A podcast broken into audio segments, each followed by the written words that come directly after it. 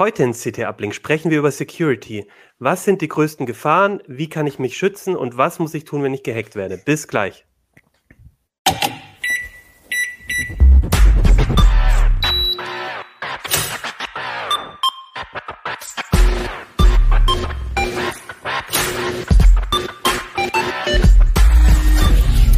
CT Uplink.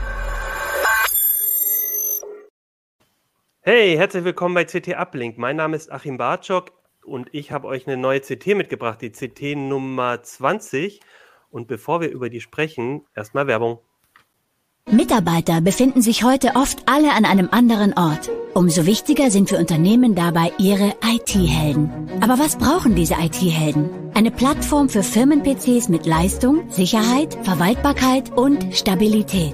Die Intel vPro-Plattform. Hardware-unterstützte Sicherheit kombiniert mit Remote-Updates und Systemwiederherstellung. Die Intel vPro-Plattform. Was IT-Helden brauchen. Build for Business. Weitere Informationen auf intel.de IT Heroes. Ja, schön, dass ihr alle da seid und zuschaut, zuhört. Ich habe eine neue CT mitgebracht und wie ihr seht, ist das Titelthema sind unsere CT Security Checklisten. Und wir haben uns überlegt, wir sprechen jetzt nicht direkt über die Checklisten, die findet ihr in der CT, sondern wir würden einfach ganz mal ganz allgemein das Thema Security mal ein bisschen abklopfen darauf hin, was sind eigentlich aktuell im Jahr 2021 ähm, die typischen Angriffsvektoren, auf die man sich als Privatperson irgendwie vorbereiten muss. Was kann man tun, um, um sich davor zu schützen, aber auch was tut man eigentlich, wenn man, wenn man angegriffen wurde. Und dazu habe ich zwei Gäste dabei. Das sind einmal Ronald Eikenberg und Silvester Dremmel. Vielleicht stellt ihr euch einmal kurz vor und sagt, was ihr so tut bei uns. Äh, Ronald. Ja, ich bin Ronald Eikenberg und ich bin bei CT Redakteur für, ja, insbesondere für Security und Investigativthemen. Ich bin Silvester Tremmel, ich bin auch Redakteur bei der CT, äh, allerdings in einem anderen Ressort, Software, Internet und Anwendungen, äh, Internet, Daten und Anwendungen. Aber ähm, ich beschäftige mich trotzdem auch viel mit Security ähm, und ich bin auch in dem Investigativteam zusammen mit Ronald. Genau, das ist mir auch gerade aufgefallen. Wir drei sind alle drei im, ja, im Investigativteam. Ähm, das ist ja ressortübergreifend und tatsächlich ist das für uns natürlich auch in, im Tagesgeschäft ganz wichtig, sich zu überlegen, wie, wie könnten wir denn ähm, Ziel von Angriffen werden, gerade weil, wenn man so eine Investigativgeschichte macht, geht es ja auch darum, äh, dass man sehr sensible Daten hat, dass man vielleicht äh, Kontakte schützen muss. Also insofern glaube ich auch äh, da eine ganz gute Runde, weil wir das im Alltag viel erleben. Ja, und ich habe euch beide eingeladen. Äh, Ronald, du hast ja auch die Security-Checklisten so ein bisschen koordiniert, verantwortet, mit den Kollegen zusammen ähm, Tipps gesammelt. Und ähm, für mich ist einfach mal spannend zu gucken, was, wo, wo sind eigentlich so die wichtigsten ähm, Angriffsziele heutzutage ich habe da auch so ein bisschen überlegt, für mich war ja der erste ähm, Kontakt mit sowas. Kennt ihr noch Michelangelo? Das ist schon sehr lange her. Sagt euch das Maler, was? Ne? also Michelangelo äh, war ein Computervirus, der in den 90ern irgendwie, glaube ich, sogar in die Tagesschau geschafft hatte und an einem bestimmten Tag, am Geburtstag von äh, Michelangelo, irgendwie den Computer, wenn er, wenn der Computer infiziert ist, losgehen sollte. Und ich weiß noch, an dem Tag habe ich meinen Computer, wie glaube ich viele, einfach ausgelassen, in der Sorge, dass eben äh, das äh, was, was machen könnte. Und ich habe mir jetzt überlegt, eigentlich, also das war noch, da, da hat man die noch mit Diskette und Shareware bekommen. Ähm, aber eigentlich hat sich doch von dem Prinzip her gar nicht so viel geändert. Also der Angriff dort quasi, man wird irgendwie infiziert über ein Medium und dann äh, geht's los. Ist das immer noch so der typische Angriff, den man, vor dem man sich fürchten muss? Ja, es sind natürlich keine Disketten mehr involviert oder nicht mehr so häufig. Äh, stattdessen äh, werden digitalen Kanäle genutzt, wie eben E-Mails, insbesondere Social Media, äh, Messenger.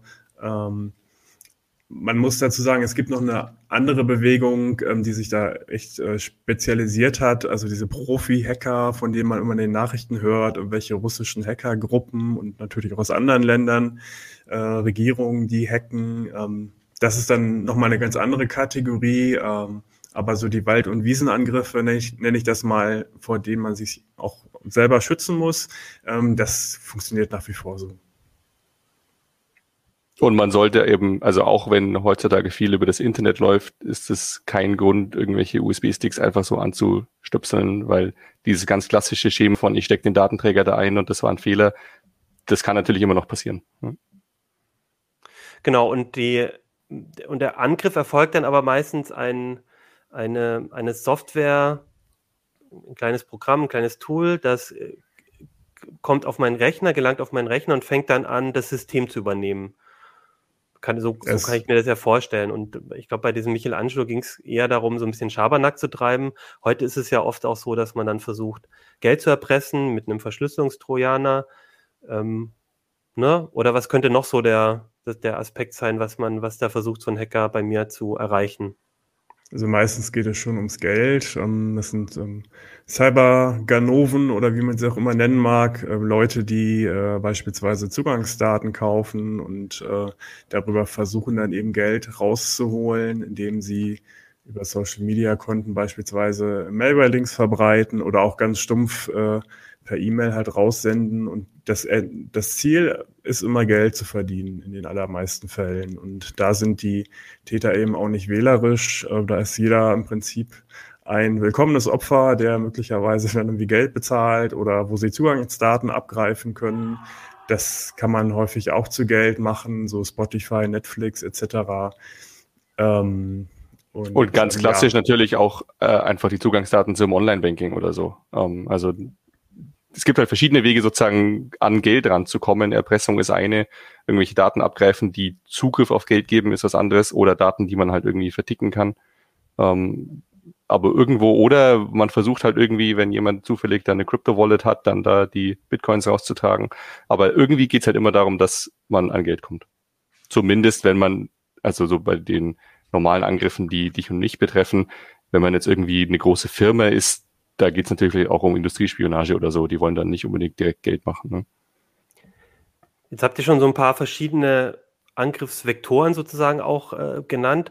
Mail, ähm, einfach physischer Zugriff vielleicht auch, eine Accountübernahme beim Social Media oder wie auch immer.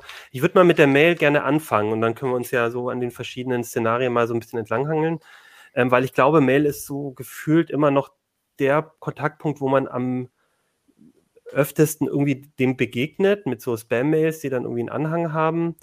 Ähm, und, und also das scheint mir so der, der, das, das was, was man am meisten immer mitbekommt. Ähm, und ich, also so ein Beispiel, das mir einfällt, ist ein Freund von mir, der hat mich ähm, auch letztens ähm, angerufen, gesagt, er hat von einem alten ähm, Kontakt mit dem er in geschäftlicher Beziehung war, eine Mail bekommen mit einem Anhang, der irgendwie eine, eine, eine alte Rechnung oder sowas enthält und eigentlich fand er das sehr komisch, aber es klang halt irgendwie plausibel, ob das irgendwie ein, ein Problem sein könnte. Und da bin ich sofort hellhörig geworden. Und wir waren eigentlich beide, er hat mir das dann auch mal gezeigt, geschickt, äh, beide beeindruckt, wie realistisch diese Mails waren. Und das fand ich nochmal interessant. Und ich glaube, das ist was Besonderes in der aktuellen Zeit. Diese Mails sind nicht einfach nur noch, hier, äh, klick mal drauf, dann gewinnst du irgendwas oder so, sondern die sind ganz schön persönlich geworden, diese Mails. Also es gibt halt beides. Ne? Es gibt nach wie vor dieses, ähm, ich arbeite bei einer Bank in, keine Ahnung, Timbuktu und der Kontoinhaber ist verstorben, wir haben jetzt 20 Milliarden Dollar und wenn Sie Ihre Nachname zur Verfügung stellen und so weiter. Das gibt's halt noch.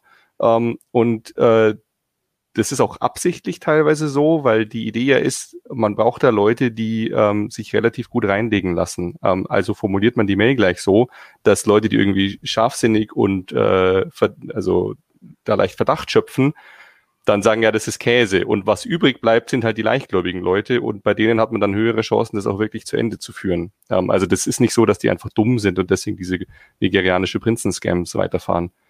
Und das andere ist halt, dass ähm, Mails eben mittlerweile auch sehr viel besser formuliert werden. Das ist ja über Jahre eigentlich einfach immer besser und besser geworden.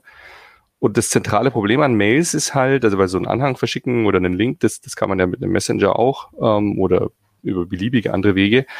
Aber bei einer Mail lässt sich halt super leicht fälschen, wo sie herkommt. Ähm, und das ist, liegt einfach daran, dass es ein total altes äh, Medium ist. Äh, als es konzipiert worden ist, hat man überhaupt nicht dran gedacht, dass eventuell das ein Problem sein könnte. Ähm, und jetzt steht man halt vor dem Schlamassel, dass die, die Mails überall sind. Also auch Firmen benutzen das intern ja die ganze Zeit, um sich teilweise wichtige Sachen hin und her zu schicken, irgendwelche dringenden Order oder so. Und gleichzeitig ist es ein Medium, wo sich sehr leicht so eine E-Mail halt von außen platzieren lässt, die dann auch so eine dringende Order anweist, ähm, aber halt das Geld auf ein Konto vom Angreifer oder so geht. Aber, aber jetzt bei dem Beispiel ähm, ist ja schon interessant, also das war ja jetzt keine große Firma unbedingt, also selbstständig. Und ähm, also ist da eine, so eine große kriminelle Energie, dass jetzt jemand gezielt versucht, hier per Social Engineering den, ähm, den, den Bekannten von mir da ähm, auszuspionieren?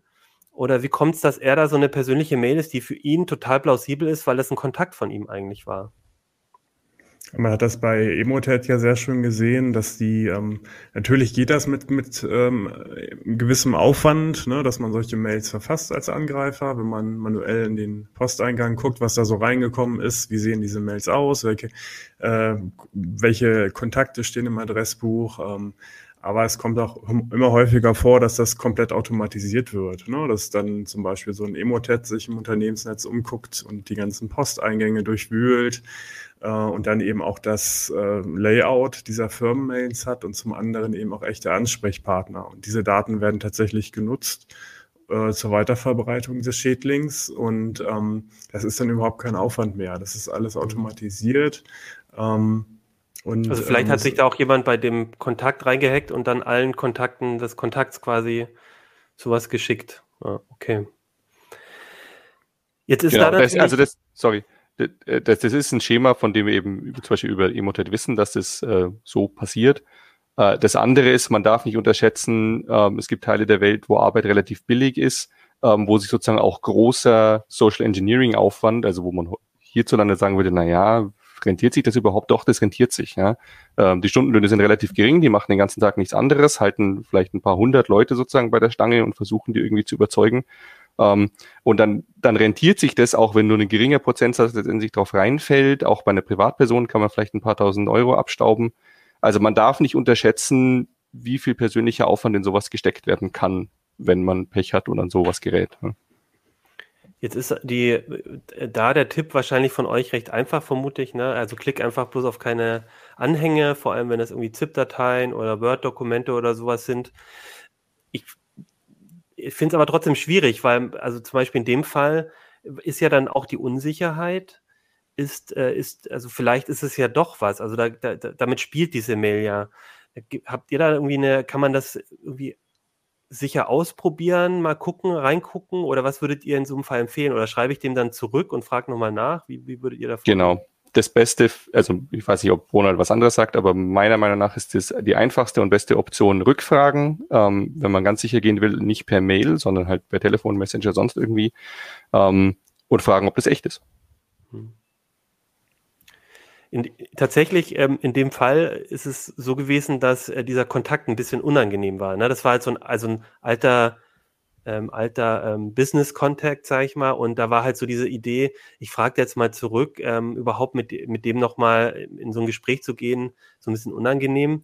Ähm, könnte ich dann aber irgendwie in der, in der Sandbox oder so auch mal die Datei ausprobieren und dann schauen, wie ich das mache oder wie. Also wenn ich jetzt unbedingt selber das ausprobieren möchte, ob es nicht doch vielleicht echt ist, ohne den anzusprechen. Also ja, es ist immer ein guter Weg, wenn man sowas häufiger hat, ähm, einfach eine minimale Linux-VM zum Beispiel aufzusetzen. Ne? Das, die verbraucht nicht viel Speicher, nicht viele Ressourcen. Da installiert man dann ein Thunderbird oder irgendeinen anderen kleinen Mail-Client und äh, da nutzt man diese VM eben ausschließlich für Mail und kann da Sachen öffnen. Ähm, dann kann da nichts passieren. Das ist immer ein gewisser Aufwand, das einmal zu machen, aber wenn man eben häufig in dieser Situation ist und keine Risiken eingehen will, ist das äh, ein guter Weg. Darüber hinaus kann man natürlich gucken, was ist das genau für ein Format. Ne? Ist das ein Word-Dokument im Doc-Format oder im DocX-Format? Ähm, Doc erlaubt Makros, DocX nicht. Ähm, ZIP-Archive sind problematisch, insbesondere wenn sie passwortgeschützt sind, weil der Virenscanner da nicht reingucken kann, wenn die, wenn die Mail reinkommt. Ähm, und so gibt es viele Formate, die man halt von, im Vorfeld komplett ausschließen kann, die man nicht öffnen sollte, zumindest nicht unter Windows insbesondere. Ähm, und dann kann man immer noch antworten hier, das ist mir zu unsicher. Oder man macht es wie einige Unternehmen inzwischen, dass man solche Anhänge im Vorfeld auch äh, komplett rausfiltert und dem Absender eben eine automatische Mail schickt. Könnte ich das, könnte ich wahrscheinlich auch als Privatperson, oder? So einen Filter mir einrichten, wenn ich vielleicht einen eigenen Mail-Server benutze. Ja. Wie. Könnte man machen, aber ich glaube, es reicht auch sozusagen, sich einfach damit vertraut zu machen. Also wie, wie Ronald zum Beispiel schon gesagt hat, Dokumente mit Makros sind eben ein Problem. Ähm, und das Unangenehme ist, dass das alte Doc-Format, dem kann man von außen nicht ansehen, ob ein Makro drin ist oder nicht. Es kann halt eins drin sein. In dem DocX-Format kann kein Makro drin sein. Das ist schon mal relativ gut. PDFs sind auch deutlich besser. Also meistens gibt es auch keinen guten Grund, das irgendwie als Word-Dokument umzuschicken oder so. Man kann dem Kontaktor einfach sagen, hey, wir machen sowas per PDF, ist eh besser. Ähm, ausführbare Dateien sind natürlich ganz schlecht. Ja? Ähm, und dann guckt man halt, was das für ein Anhang ist. Also ich kenne keinen Mailer, der einem das nicht anzeigen würde, bevor man es öffnet, ja, um was für eine Art von Datei es sich handelt. Mein Mail-Client, der lädt ja auch, ähm, wenn ich das so eingestellt habe, ne, ich habe jetzt Thunderbird, die Sachen direkt auf den, meine Mails ja schon mal runter. Ist da ein Risiko, dass der irgendwie sowas schon runterlädt? Also bei den Docs wahrscheinlich ja eher nicht, weil die müssen ausgeführt werden. Oder also seht ihr da ein Risiko? Sollte ich das abstellen? Es gibt kein Nicht-Risiko. Ne? Ähm, Also klar, es kann irgendwie ein Fehler in dem Mailer sein, der dann von so einer Mail also ausgenutzt werden kann, allein durch die Tatsache, dass der Mailer die abruft und halt versucht, irgendwie in, in seine Threadliste einzusortieren. Aber das ist halt sehr unwahrscheinlich. Ähm, und also das hängt so ein bisschen davon ab, wo man seine persönliche äh, Schmerzgrenze oder Paranoia-Grenze ziehen will. Ja? Ähm, aber wenn man sagt, ich traue sozusagen meine, meiner Mail-Applikation nicht, die sollte man natürlich unbedingt aktuell halten. Also so wie alle Applikationen, insbesondere die, die eben mit dem Internet verbunden sind.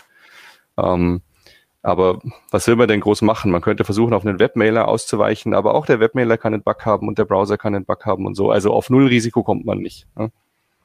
Ich denke, das ist auch ganz wichtig bei der Absicherung, dass man Natürlich gibt es alle möglichen Szenarien, die eintreten können. Also insbesondere bei dem, bei dem aktuellen Beispiel von, von Achim. Ähm, es gibt immer wieder auch Sicherheitslücken in, in Antivirenprogrammen. Ne? Also das kann eine Defender-Lücke sein, der dass er dieser Echtzeitschutz aktiviert, der alle Dateien erstmal scannt, wenn sie auf dem Rechner ankommen oder be zumindest bevor sie geöffnet werden. Und da ist es halt auch schon vorgekommen, dass man über diesen Prozess, über den Echtzeitschutz Code ausführen konnte. Ne? Also das musste man die Exe gar nicht mal starten, da hat es halt gereicht, sie auf dem Rechner zu kopieren.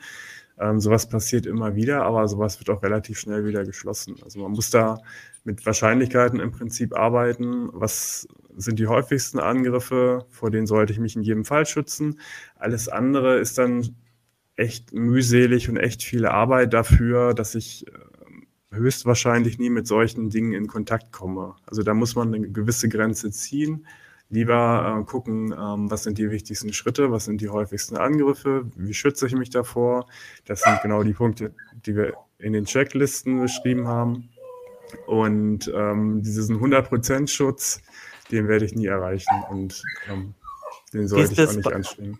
Wie ist das? Ähm, du ganz kurz nochmal zurück. Du hattest gesagt, eine VMware mit einem Linux kurz anspeisen. Wenn ich jetzt eh Linux-Nutzer bist, wenn du jetzt eh Linux-Nutzer bist oder ähm, äh, oder Mac-User auch bist, weil wir haben ja schon gehört, Windows ist so das beliebteste Ziel, würdest du dich dann trauen, die aufzumachen oder auf jeden Fall lieber in der VMware, äh, in der, v, in der VM? Hm, also das, auch da geht es wieder um Wahrscheinlichkeiten. Windows ist das beliebteste Betriebssystem, dementsprechend auch bei den Angreifern.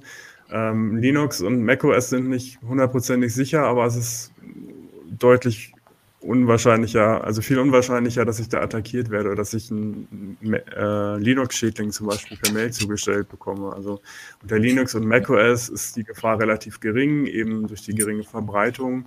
Da würde ich mir nicht so einen großen Kopf machen. Also natürlich Aber schon vielleicht immer, trotzdem nicht draufklicken unbedingt. Ja, gesunden Menschenverstand äh, walten lassen ist immer ganz wichtig. Insbesondere bei Mails, weil da gibt's ja auch noch so Sachen wie Phishing also Mails, die vermeintlich von Facebook, PayPal, Google etc. kommen und mich auffordern, mein Kennwort zu aktualisieren oder meine aktuelle Rechnung einzusehen. Das ist ein Angriff, der funktioniert überall, auch auf dem Smartphone, auf macOS, auf Linux. Ähm, da schützt mich der Virenscanner nicht unbedingt vor. Ähm, Und da hilft wirklich nur nachdenken und im Zweifel äh, skeptisch sein und äh, bei entsprechenden Unternehmen nachgucken, nachfragen, ob die Mail echt ist. Ich möchte aber trotzdem nochmal kurz betonen, also weil das, das ist wirklich so einfach eine der absolut notwendigen Grundregeln ist, dass man sein Zeug updatet. Um, ähm, also auch diese, wenn wir jetzt sagen, ja, das ist halt relativ unwahrscheinlich, dass irgendwie ein Bug im, im Virenscanner oder im Mailer oder im Browser ist oder so, aber es kommt halt vor und wirklich die beste Methode, um diesem Risiko einigermaßen Rechnung zu tragen, ist halt da auf keinen Fall irgendwas laufen zu haben, was veraltet ist. Ja? Also zum Beispiel im Virenscanner, weil der ja irgendwie der will jetzt mehr Geld fürs nächste Jahr, also nimmt man lieber den alten her. Das ist ganz übel. Ähm, dann weicht man halt auf den Windows Defender aus, der kostet eh nichts, der wird aktuell gehalten, ähm, weil solche Lücken treten halt ab und zu auf. Wenn sie auftreten, werden sie bekannt, werden sie dokumentiert und wenn man dann mit einer alten Version unterwegs ist, ist echt schlecht. Ja? Jetzt, was ich auch oft als Anfrage bekomme so aus dem Umfeld ist, jetzt wissen wir das eigentlich alles, aber es passiert halt dann doch. Dann hat mal jemand irgendwas auf was draufgeklickt macht dann vielleicht ganz schnell seinen Computer noch aus, ja, das ist ja vielleicht auch eine gute Idee, und ruft dann mich an oder irgendjemanden seines Vertrauens, der sich so ein bisschen mit auskennt. Was ist da so euer Tipp? Also ich habe jetzt irgendwo draufgeklickt, dann weiß ich ja immer noch nicht, bin ich eigentlich überhaupt infiziert?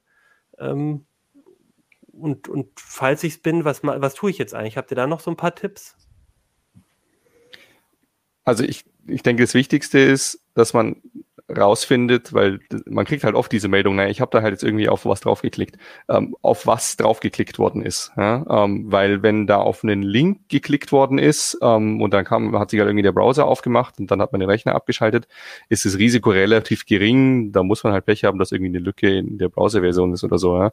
Wenn ich habe da auch was draufgeklickt, eine Exe-Datei ist, die an der E-Mail dran hing oder so, dann ist es deutlich schlechter. Ähm, also dass man erstmal sozusagen versucht, genau einzugrenzen, wie bis wohin sozusagen ist denn was geschehen? Und dann kann man sich überlegen, okay, was könnte das sein und wie kann ich versuchen äh, einzuschätzen, ob da jetzt schon was passiert ist oder nicht. Ja. Okay, und jetzt nehmen wir mal an, du hast auf diese Excel-Datei, das würdest du natürlich hier nie zugeben im CT-Uplink, aber du hast auf diese Excel-Datei draufgeklickt, denkst du, oh, wie war ich so blöd? Ich weiß es doch eigentlich besser. Was, was machst du dann als nächstes? Also, also wie kriegst du jetzt raus, also im schlimmsten Fall ist natürlich dann, kommt irgendwie, so stelle ich mir immer vor, ein Totenkopf hier, ihre Daten wurden äh, alle verschlüsselt und jetzt bitte äh, hier drei Bitcoins überweisen oder was auch immer.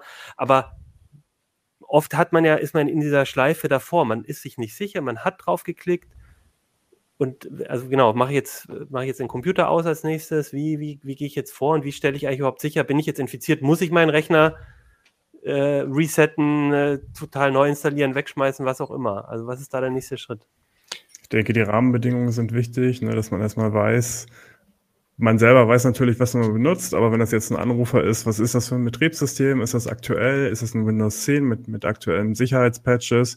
Einige Leute sind ja noch mit äh, Vista oder gar XP unterwegs. Ähm, das ist natürlich ganz schlecht. Ähm, wenn es ein aktuelles äh, Windows 10 ist mit, mit Virenschutz etc., dann kann man zumindest ausschließen, dass Sicherheitslücken ausgenutzt wurden. Aber wenn tatsächlich eine Exe ausgeführt wurde, da hilft dann im Zweifel auch nicht der Virenschutz, wenn das ein aktueller Schädling ist. Und dann ist es schon sinnig, erstmal einen Rechner vom Netz zu nehmen, auszumachen und dann mit einem äh, unabhängigen Virenscanner ähm, wie Desinfect äh, eben den Rechner zu booten. Das äh, kopiert man auf einen Stick und dann hat man so ein Minimal-Linux mit diversen Virenscannern zur Auswahl und kann den Rechner dann auch mit zwei, drei Virenscannern mal untersuchen. Ähm, das ist dann immer noch kein hundertprozentiges Ergebnis, ne? weil Schädlinge äh, mutieren täglich, stündlich. Ähm, die äh, werden mitunter erst nach ein, zwei Tagen erkannt wenn sie eine gewisse Verbreitung haben. Und äh, deswegen hilft es auch durchaus, dann nochmal nachzufassen nach zwei Tagen.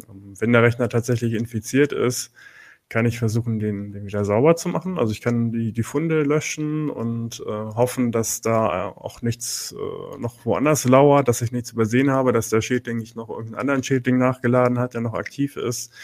Ähm, grundsätzlich ist da immer die beste Methode, tatsächlich den Rechner Platz zu machen. Vorher natürlich alles sichern, was einem lieb und teuer ist, sofern man nicht ohnehin Backups am Start hat und dann bei Null anzufangen. Aber, aber da, also zum einen wäre dann die Frage, ähm, hat, also so ein Scanner, also welchem kann ich da gut vertrauen? Hast du da irgendwie, gibt es da einen Tipp? Wie, wie also was soll ich da nehmen? Einfach, ich will ja vielleicht auch nicht den Defender drüber laufen lassen in dem System, das vielleicht infiziert ist, sondern Nee, also wie Ronald gesagt hat, ja. wenn einem sowas passiert ist, dann ist wirklich tunlich, dass man den Rechner, den genau. eigentlichen Rechner möglichst schnell ausschaltet und dann mit einem anderen System das untersucht. Mhm. Das andere System kann eben auf einem USB-Stick liegen. Ähm, meiner Meinung nach ist, die meisten Virenscanner geben und nehmen sich nicht so viel. Also das ist dann äh, egal. Und wie gesagt, der Sinfect zum Beispiel bringt ja vier mit. Es gibt auch mhm. andere Live-Systeme, die Virenscanner mitbringen. Ähm, dann kann man gucken.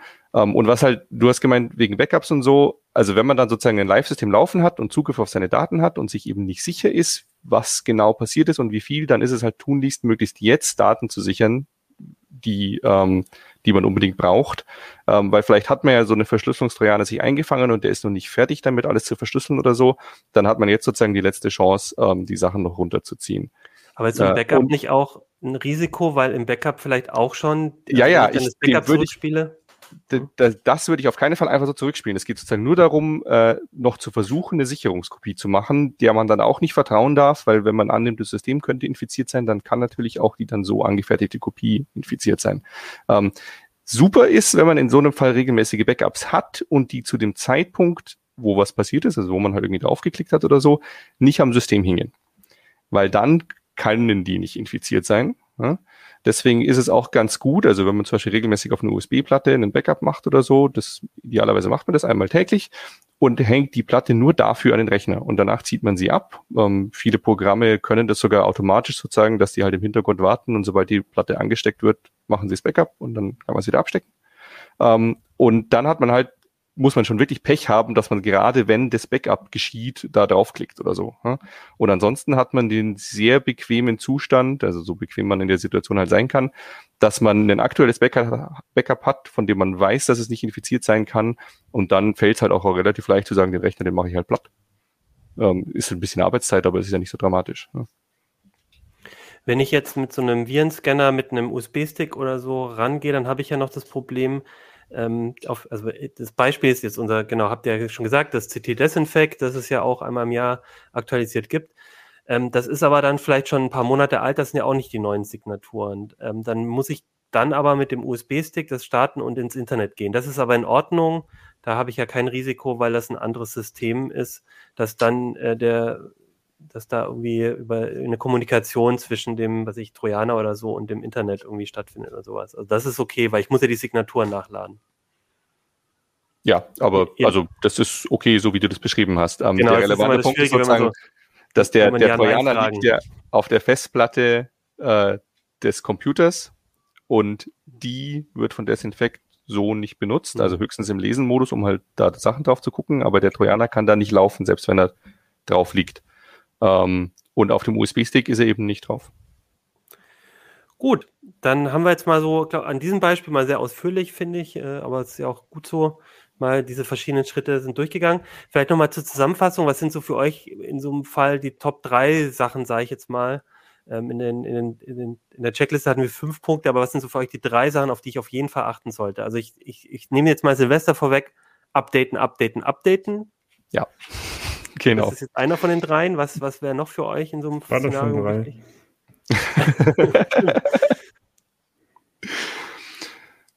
um, ähm, also unter Windows würde ich tatsächlich auch so eine Virenscanner raten. Das kann aber der Defender sein, um, ähm, aber halte ich für um, ähm, eine gute Maßnahme, die halt sozusagen 95 Prozent äh, halt filtern kann. Ne? Man muss dazu sagen, der Defender hatte am Anfang ja einen richtig schlechten Ruf, weil er nicht viel erkannt hat, ähm, also richtig schlechte Erkennungsraten hat im Vergleich zu den äh, kostenpflichtigen Produkten. Ähm, das hat sich inzwischen komplett geändert. Also der ist äh, auf ungefähr auf einer Linie mit den bekannten Marken und man kann den problemlos einsetzen. Der ist äh, sehr unaufdringlich. Er nervt nicht, er zeigt keine Werbung an, er will kein Abo haben. Also man kann da problemlos bei bleiben. Es gibt wenig Gründe, noch ein Virenprogramm, Antivirenprogramm zu kaufen. Virenprogramme sollte man auch nicht kaufen. Ähm, und bei den drei Punkten, also ich denke, äh, neben Updates sind insbesondere Backups wichtig. Ne? Also man sollte sich im Prinzip auf den Tag vorbereiten, wo es passiert, wo ein Schädling äh, zuschlägt. Ähm, der meine Daten möglicherweise verschlüsselt, ähm, möglicherweise auch irgendwelche Online-Accounts übernimmt, äh, also Passwörter abgreift. Äh, genauso gut, das ist jetzt kein Angriff, aber kann natürlich meine Platte ausfallen. Ne? Meine SSD, meine normale Magnetfestplatte, die leben ja nicht ewig und von daher sollte man immer mit Backups darauf vorbereitet sein, dass entweder mal die Platte kaputt geht oder dass eben ein Trojaner zuschlägt, dass man dann im Fall der Fälle einfach das Windows neu aufsetzen kann und die Daten zurückholt. Und, und ich fand das auch nochmal wichtig, was, was, was Silvester gesagt hat, weil ich glaube, das ist was, was viele einfach, auch wenn sie CT lesen, auch wenn sie vielleicht CT-Redakteure sind, ähm, was, was doch nicht so ganz richtig gemacht wird aus Komfortgründen. Eigentlich brauchst du auch ein Backup, das unabhängig von deinem Rechner, das nicht von deinem Rechner aus gestartet wird, das nicht an, mit deinem Rechner verbunden ist, wenn so eine Infizierung stattfindet. Also für den ja. Trojaner-Fall ja, ähm, man kann es sogar noch weiter treiben. Eigentlich braucht man einen Backup außer Haus. Da geht es aber nicht um Trojaner oder so, sondern es geht halt darum, wenn das Haus abbrennt, dann hilft es nichts, wenn die Backup-Platte neben mhm. dem Rechner lag. Ja. Ähm, also wenn man das richtig schön machen will, dann hat man äh, ein Backup neben dem Rechner und das getrennt ist und ein Backup außer Haus. Darf ich einen vierten Punkt anbringen? Na gut, ausnahmsweise. der, der vierte. Also. Sorry. Ähm, na, ich, ich würde gerne sozusagen zu allgemeinem Misstrauen raten. Also all diese Mails und Phishing-Angriffe und sonst was, die versuchen einen halt sozusagen auf dem falschen Fuß zu erwischen. Man ist eh im Stress, äh, der Chef äh, hat einen schon angeschissen, weil man zwei Dinge falsch getan hat oder so. Jetzt kommt eine Mail angeblich vom Chef und die ist angeblich super dringend und man soll gefälligst X machen dass man sich dann, also wenn, wenn dann sozusagen noch die Alarmglocken angehen, sagen, nee, Moment, du bist gerade gestresst und diese Mail versucht dich auch zu stressen, jetzt prüfst du gut nach, ob die echt ist. Ja? Das muss man eigentlich haben, ähm, weil darauf sind die sozusagen aus, dass sie eben einen in einem unguten Moment erwischen und dann diese psychologische Schwäche, weil man gerade eh zu viel zu tun hat oder so, ausnutzen und man klickt halt drauf.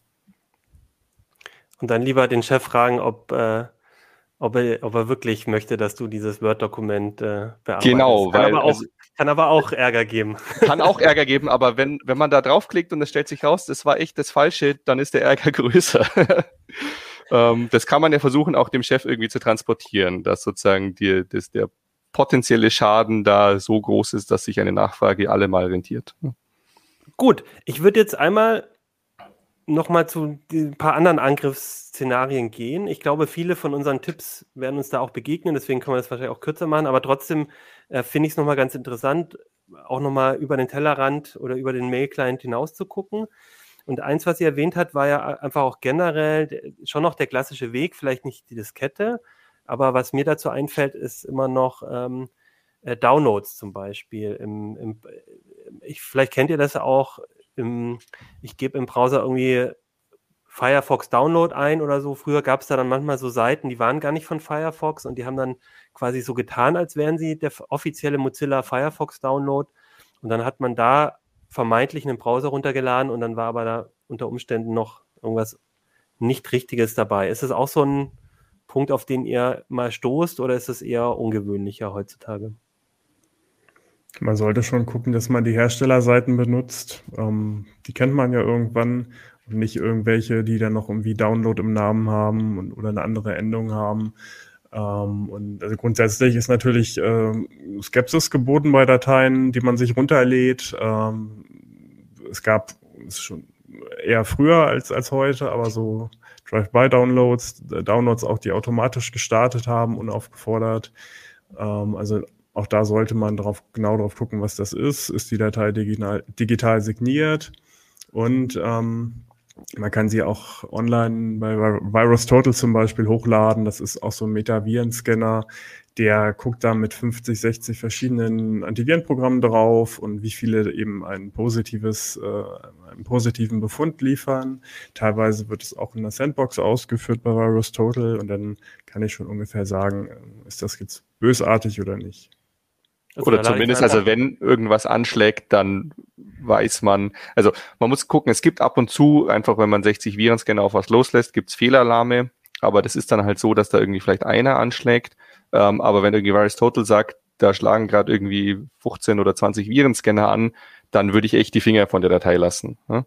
Ähm, also wenn ich, also das Beispiel wäre jetzt, ich, ich lade jetzt irgendwas herunter, vielleicht auch eine Software, die, die, die nicht so einen bekannten Hersteller hat oder so, weiß man vielleicht auch nicht so genau, was das ist. Und dann würdet ihr vorschlagen, äh, runterladen und dann bei VirusTotal hochladen, sozusagen. Ja, und ich würde vorher auch versuchen, ein bisschen der Herstellerseite hinterher zu recherchieren, um halt rauszufinden, okay. bin ich auf der richtigen. Mhm. Vielleicht hat er einen Wikipedia-Eintrag, wo das drinsteht oder so. Ähm, vielleicht google ich einfach nur, nur den Hersteller und gucke, ob dann eine andere Seite auftaucht, als wenn ich irgendwie, also zum Beispiel, wenn ich Firefox Download eingebe und da kommt irgendeine Seite und die ist irgendwie komisch und dann gebe ich aber irgendwie Mozilla ein und da kommt eine andere Seite, dann sollte ich mir vielleicht überlegen, ähm, welche denn die richtige ist. Ne? Also einfach so, das kostet 30 Sekunden irgendwie bei einem Hersteller, den man nicht kennt, da mal ein bisschen zu gucken, kriege ich da unterschiedliche Ergebnisse und es ist halt auch ein guter Hinweis, das, was im Argen liegt, wenn man so unterschiedliche Ergebnisse kriegt. Ne? Wie ist es beim Smartphone? Da kann ich ja auch Software runterladen. Jetzt werdet ihr mir gleich sagen, ja, äh, ist doch alles top bei Android und iOS. Die die Stores von denen, die machen da eh so einen Scan und dann, wenn man sich da was runterlädt, dann ist das alles total safe. Aber ich ehrlich gesagt habe immer mal wieder auch einen Fall, wo ich eine, eine Android, also bei Android geht es zumindest, so eine, so eine Datei ähm, aus verschiedensten Gründen, auch mal so eine APK-Datei eigentlich aus außerhalb des Stores installieren wollte oder musste zum Beispiel eine ältere Version von der Software nochmal was gucken musste. Oder ich lade auch viel aus dem alternativen App Store. Ich versuche eigentlich immer ähm, äh, Open Source Produkte irgendwie bei F-Droid runterzuladen, so ein Alternativer. Da muss ich dann auch an die APKs ran. Ähm, habt ihr mir da noch einen Tipp? Kann ich, wie ich da sicher gehe, dass ich da kein Virus bekomme? Du verlässt natürlich den sicheren Pfad des äh, Betriebssystemherstellers. In diesem Fall, ähm, das geht ja Gute Seite der Macht. wie man es nimmt. ähm, das geht ja erstmal nur bei, bei Android, ne? bei iOS kommt man am App Store ja nicht vorbei, was eben auch ein zentraler Schutzmechanismus ist in dem Fall, ein zentraler Teil des Schutzkonzepts.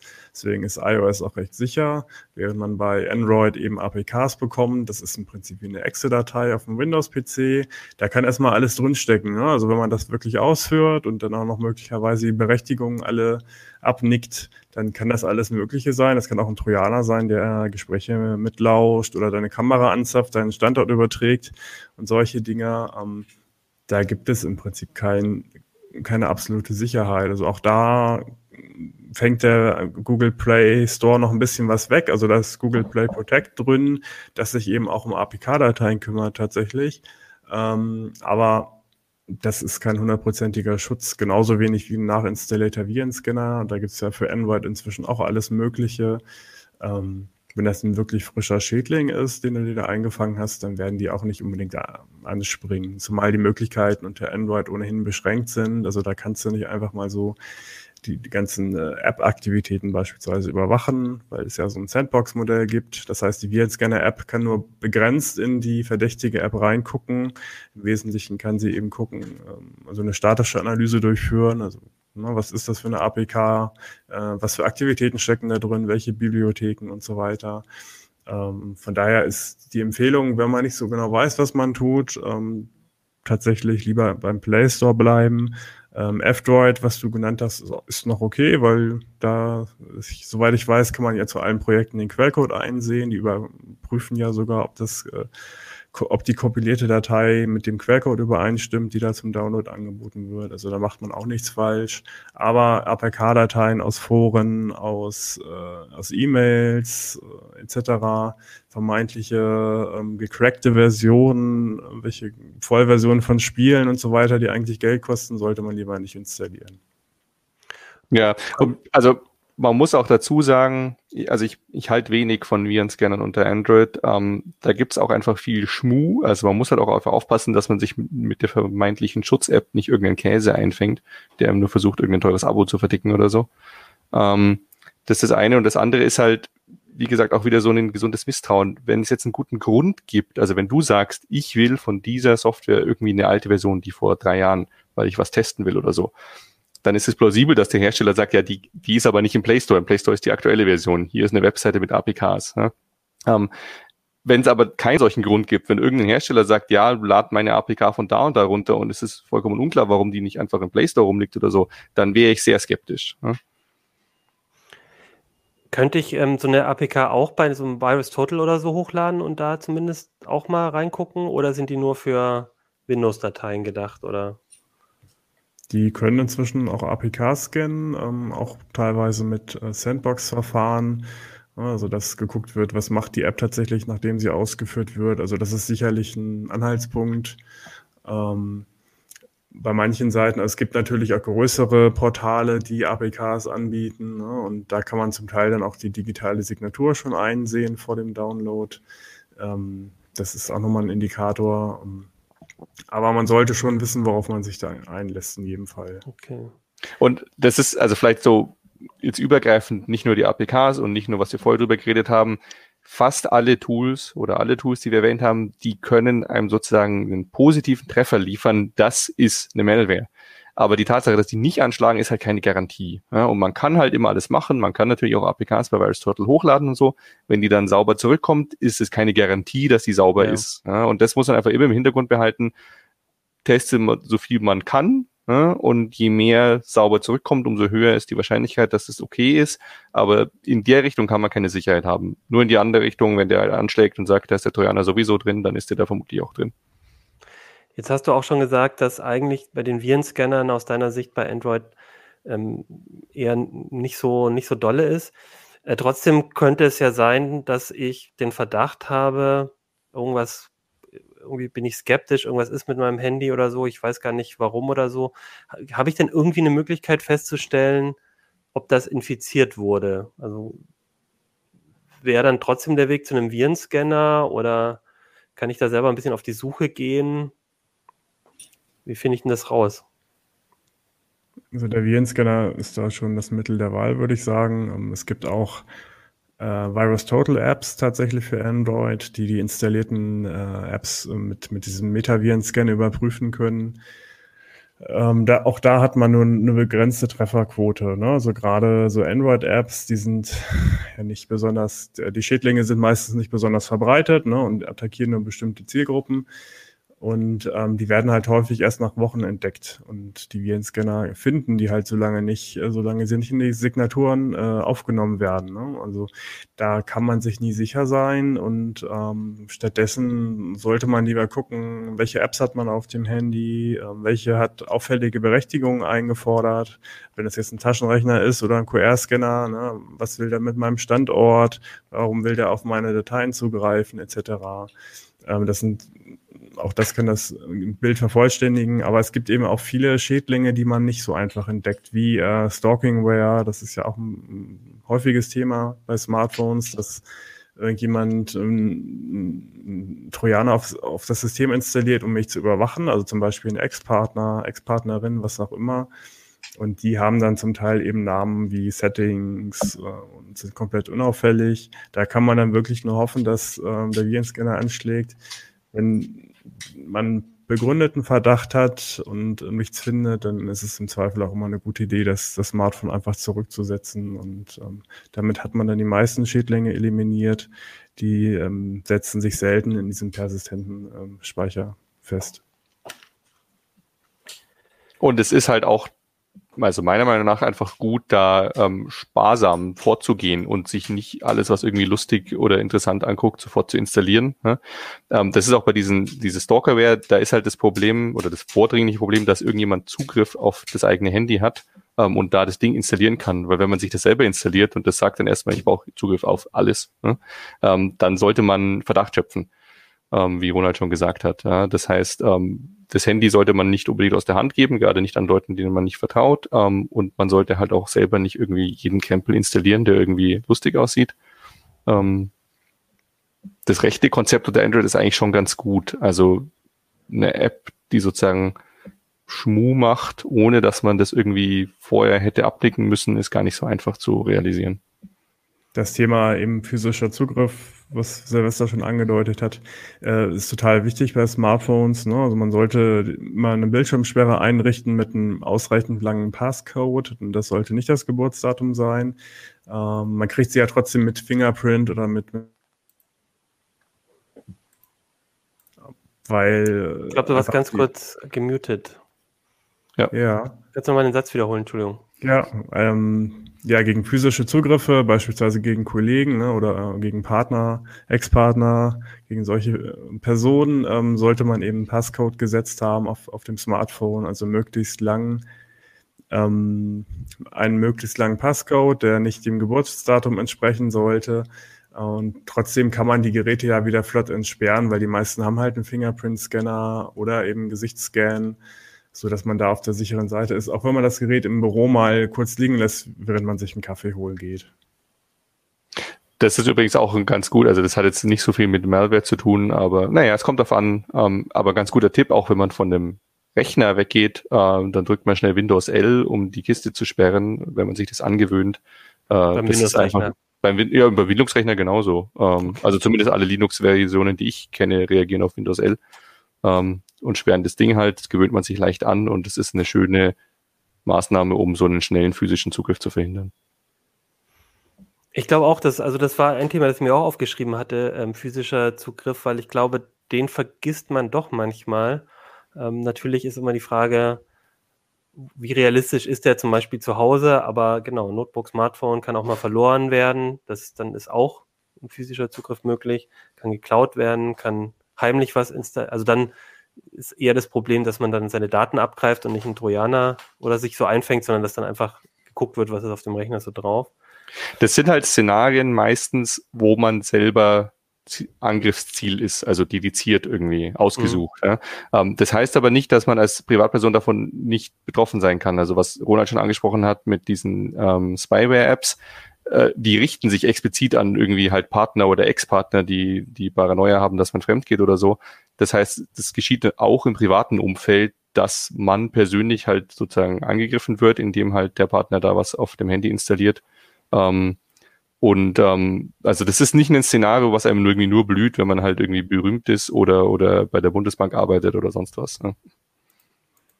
Zumal, also du, ihr habt jetzt Partner genannt, also da fallen einem ja schon auch noch ähm, äh, auch im Arbeitsumfeld oder, oder so in, im Bekanntenkreis fallen, ja, fallen einem schon noch andere Szenarien ein, wo, wo einem sowas, also würde ich jetzt zumindest sagen, auch, äh, auch passieren kann. Und ich habe hier noch ein Beispiel, ähm, das fand ich ganz interessant. Das war auf Heise Online ähm, vor kurzem, ist dieses Kabel, das von o das OMG-Kabel. Ich weiß nicht, ob ihr das gelesen habt, aber das ist ein Kabel, das kriegt man, kann man sich für 140 Dollar, glaube ich, einfach mal kaufen. Und es, man sieht hier, dass die Technik eigentlich so in einem, in einem Kabel drin ist. Das ist quasi so ein Röntgenblick auf das Kabel. Ich weiß nicht, ob hier auch nochmal ein, nee, man sieht jetzt nicht das Kabel im Ganzen, aber das sieht einfach aus wie ein ganz normales Lightning-Kabel für, für einen Mac, für einen, für einen, für einen, also für einen Computer und äh, wie so ein Ladekabel. Und da ist halt eine ganze Technik drin, um die Tastaturanschläge auszulesen oder auch zu manipulieren. Also, dass da dann was, also bei einer Tastatur oder so was anderes, glaube ich, am Rechner einfach auskommt. Und, ähm, und dass, äh, dass dann per WLAN das noch äh, jemanden, der in der Nähe, ich glaube per WLAN war das, oder sogar per Internet, ich weiß gar nicht mehr, ähm, demjenigen äh, das dann übermittelt. Das heißt, äh, das ist ja was, da muss ich noch nicht mal mein, mein Gerät entsperren, da muss ja nur einer irgendwie heimlich das Kabel austauschen. Ja, also ist klassischer Fall von nichts an den Rechner anschließen, ähm, was man nicht kennt und vertraut. Ja? Ähm, aber das Problem ist natürlich, wenn man im eigenen Umfeld jemanden hat, der das machen will und der dieses Kabel austauscht oder so, das stellt man im Regelfall nicht fest. Ja? Dann ist das, das Sicherheitsproblem sozusagen, würde ich sagen, eher, dass man solche Personen im Umfeld hat. Oder das ist zumindest das, was man angehen kann.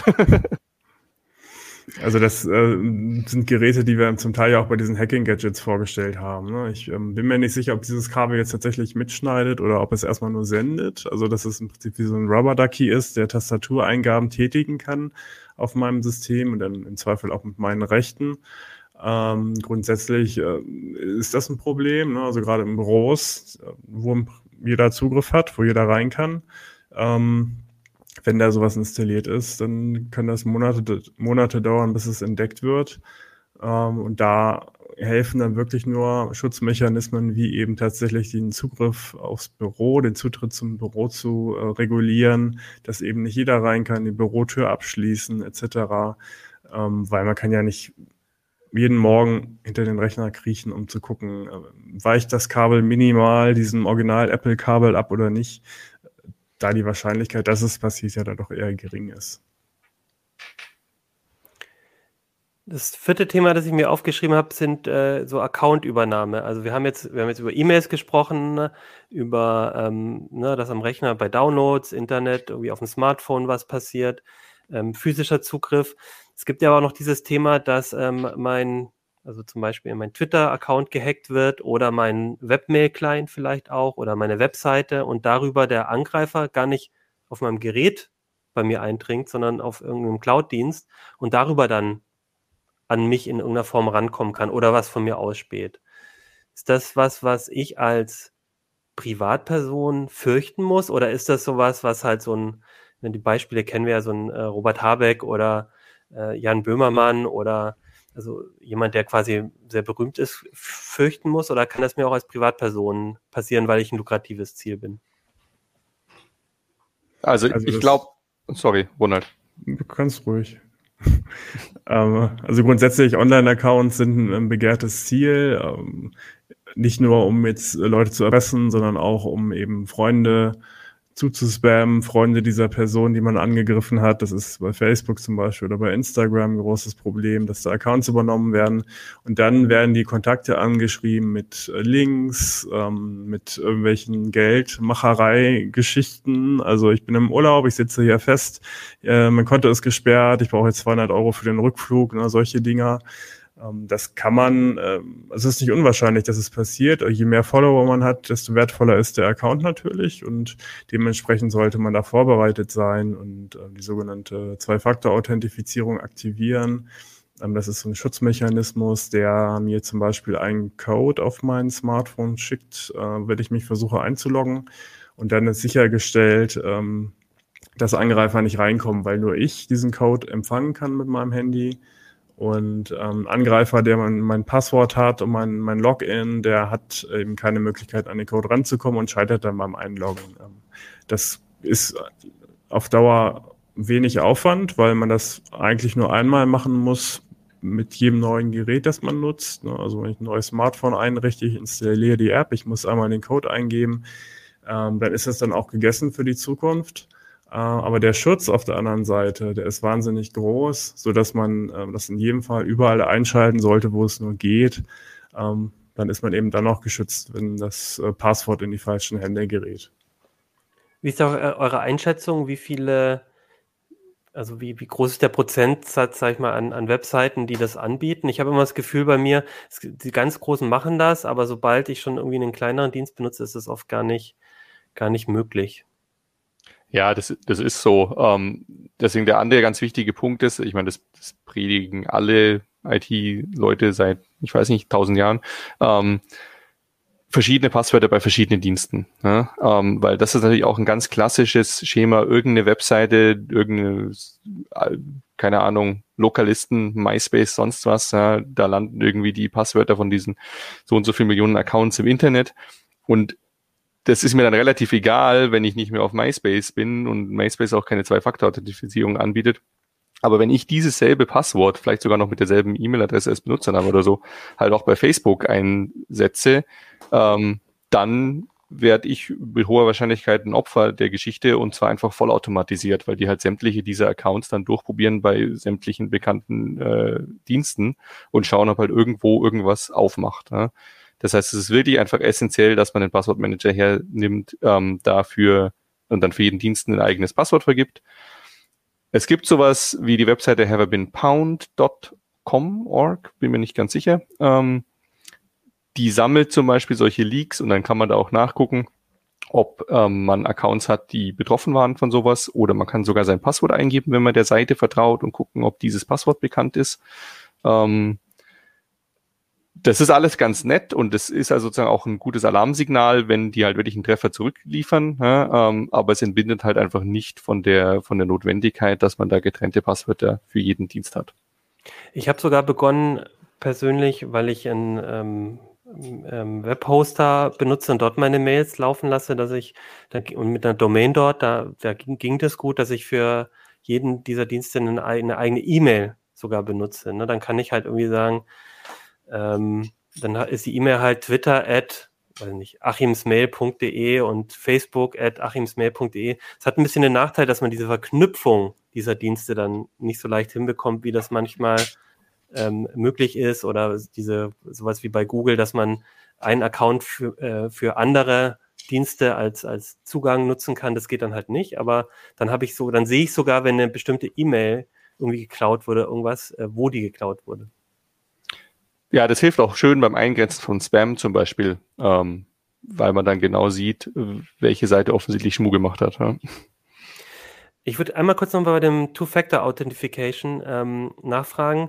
Da habe ich jetzt immer wieder gelesen, dass manche abraten von der SMS, also dass man eine SMS bekommt und lieber mh, so ein Token benutzt oder eine App, in der man quasi, die man, in der quasi diese Faktoren dann mitgespeichert werden. Wie ist da so eure Einschätzung? Ist es euch sicher genug, eine SMS? Weil das ist ja das, was man am meisten angeboten bekommt, wenn man das zum Beispiel bei seiner Bank oder sowas macht. Immer besser als nichts natürlich. Ne? Um, letztlich ist SMS der unsicherste Weg für Zwei-Faktor-Authentifizierung, weil Handyrufnummern einfach zu, leicht zu übernehmen sind. Es gab Angriffe, wo ähm, Zweitsims zum Beispiel bestellt wurden beim Provider von Angreifern. So konnten sie dann eben an den zweiten Code rankommen und sich dann einloggen. Ähm, es gibt Situationen, in denen Verträge auslaufen oder Rufnummern versehentlich anderen Kunden zugeordnet werden. Also das ist mir, das ist nicht mein Eigentum, so eine Rufnummer. Ich muss damit rechnen, dass ich sie verliere oder dass jemand anderes darauf zugreifen kann. Ähm, von daher immer irgendwas ähm, nutzen, was äh, eine stärkere Bindung an meine Person hat. Das kann dann zum Beispiel so ein USB-Stick sein, ne? so, ein, so ein Fido 2 Sicherheitsschlüssel oder Authenticator, ein U2F-Stick, ähm, aber auch eine äh, OTP-App auf meinem Handy. Das ist der Google Authenticator, ein bekanntes Beispiel. Es gibt aber auch freie, offene Alternativen.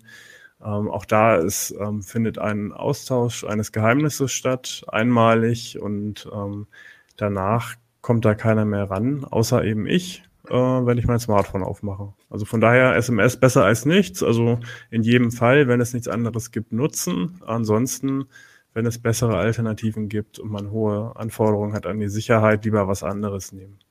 Aber mal Hand aufs Herz bei euch. Ganz kurz nur, hm? Hand aufs Herz, ich, äh, weil ich habe dieses Thema natürlich auch und ich habe mir, äh, Ronald, du hast ja auch oft drüber geschrieben, auch so Tokens gekauft. Und die Wahrheit ist bei mir aber, dass ich meinen Token inzwischen, äh, der liegt hier irgendwo, glaube ich, noch rum, aber ich habe den nicht mehr im Schlüsselbund wie früher, weil ich, weil es super umständlich war, weil es ganz wenige Websites dann tatsächlich auch sinnvoll ähm, eingebunden haben. Ähm, da, ich, also ich bin, ich benutze tatsächlich jetzt eine App vor allem oder halt SMS, wo es, wo es dann nicht über die App geht. Aber wie ist es bei euch? Also, ich, Ronald, dich würde ich wirklich mal gerne fragen. Benutzt du denn wirklich einen Token oder ist, ist dir das nicht auch zu umständlich? Kommt ein bisschen auf den Dienst an. Ich sag mal so, für die alltäglichen Dinge nutze ich dann auch so eine OTP-App. Also ich nehme da ähm, End-OTP, das ist ein Open genau, die nehme ich auch. Ähm, Client für, für Android.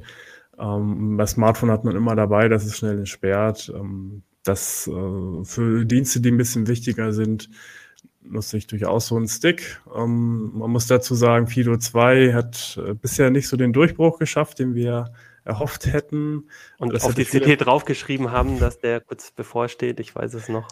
Es hätte viele Probleme gelöst, eben auch, weil man sich bei Diensten anmelden kann, äh, ohne ein Passwort äh, zu benutzen, also Ein-Faktor-Authentifizierung quasi.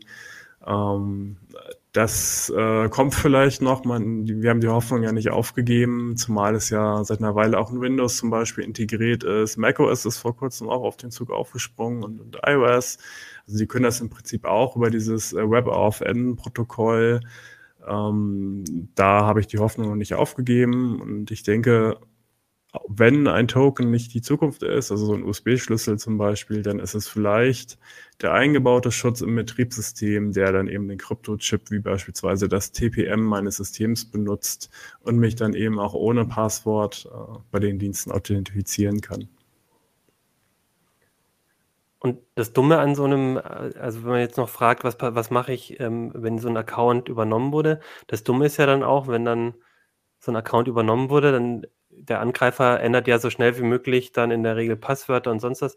Da bin ich ja auch sehr schnell ausgeschlossen. Anders als beim Rechner, den ich dann selber ausmachen kann, dann irgendwie eine Desinfekt anklemme, ähm, komme ich dann erstmal vielleicht gar nicht mehr ran an diesen Account. Was, was ist denn da die Möglichkeit? Rufe ich dann dabei bei Twitter an im Büro oder also wie, wie, was, was mache ich denn dann?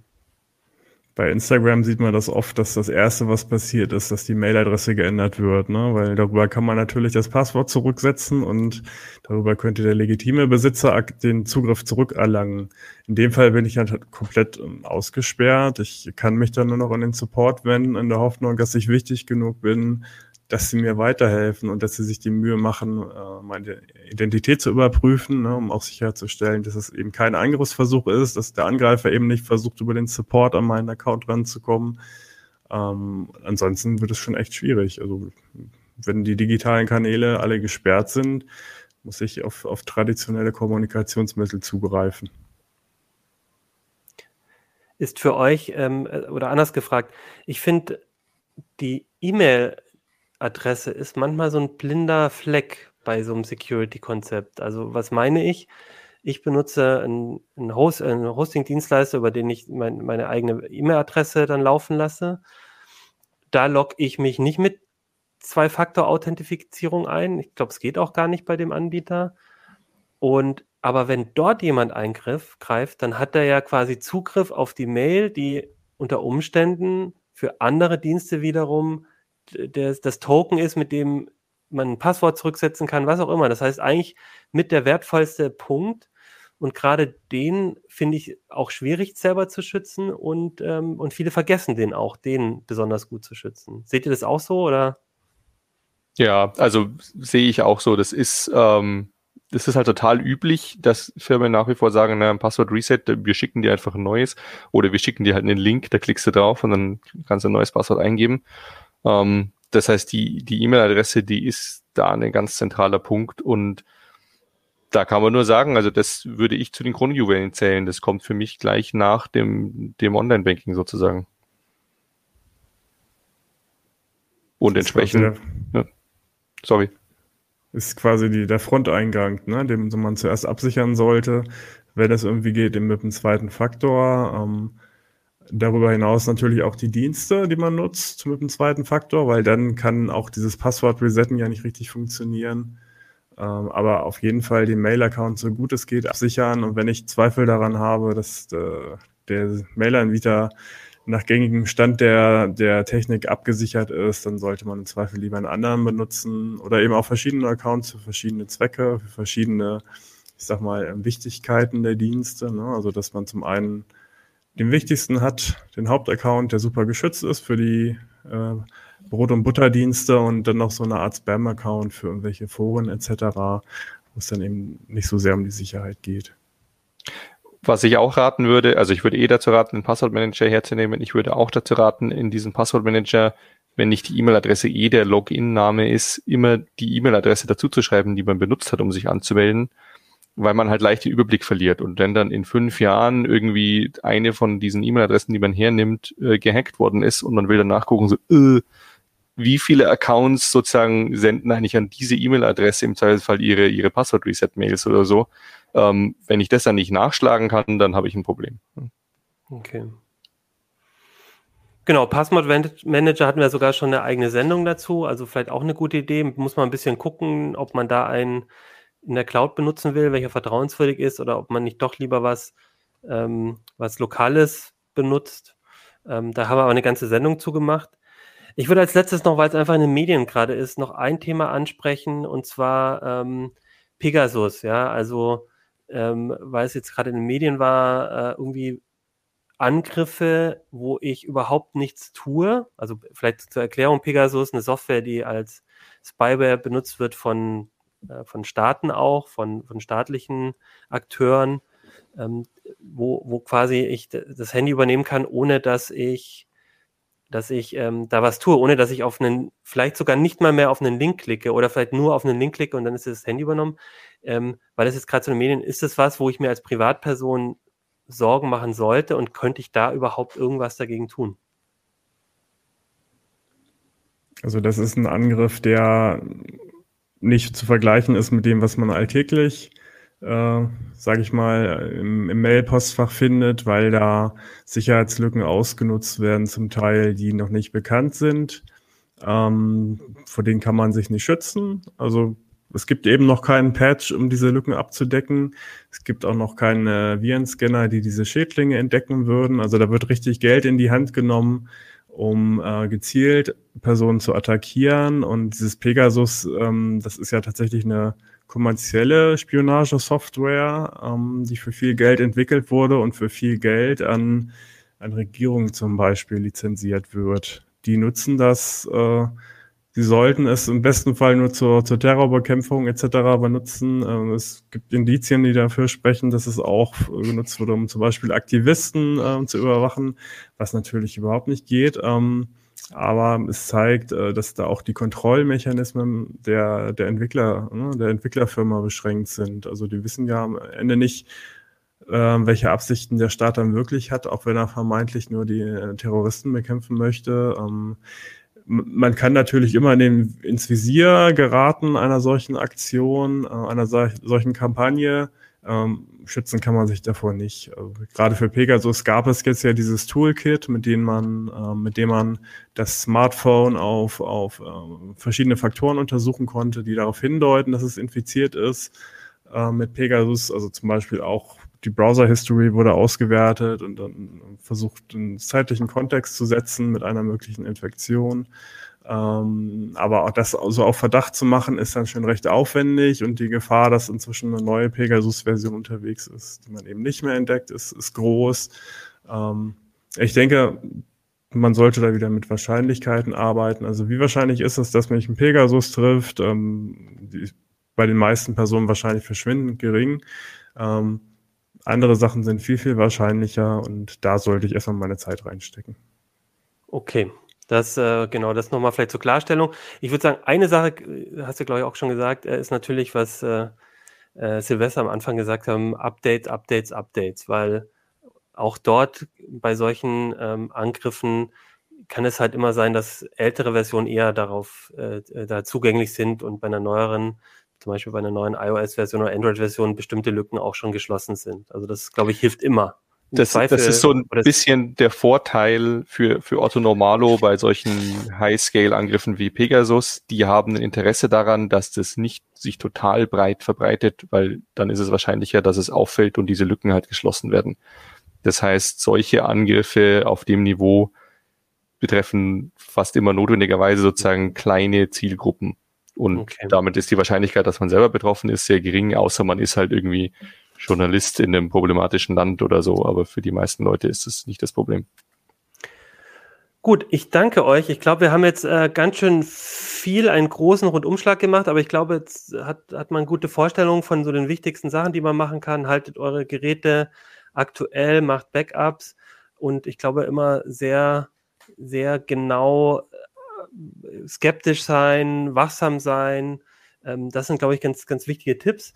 Nochmal die Erinnerung, wir haben hier die CT mit den Security-Checklisten, da steht auch nochmal zu ganz verschiedenen Themen, E-Mail, Windows, äh, mobiles Arbeiten, nochmal ganz kompakt so ein paar Tipps. Und da gibt es auch dieses kleine kompakte Heft, das das nochmal kompakt zusammenfasst. Das kriegt ihr auch über ct.de slash check 2022, schreibe ich auch noch in den Text rein, ct.de slash check 2022. Und dann würde ich sagen, sind wir für heute fast durch. Ich würde gern aber noch wie immer ein paar ähm, Leser- oder Zuschauer, Zuhörer-Reaktionen ähm, vorlesen. Und davor gibt es noch mal kurz Werbung. Mitarbeiter befinden sich heute oft alle an einem anderen Ort. Umso wichtiger sind für Unternehmen dabei ihre IT-Helden. Aber was brauchen diese IT-Helden? Eine Plattform für Firmen-PCs mit Leistung, Sicherheit, Verwaltbarkeit und Stabilität. Die Intel vPro Plattform. Hardware-unterstützte Sicherheit kombiniert mit Remote-Updates und Systemwiederherstellung. Die Intel vPro Plattform. Was IT-Helden brauchen. Build for Business. Weitere Informationen auf intel.de IT Heroes.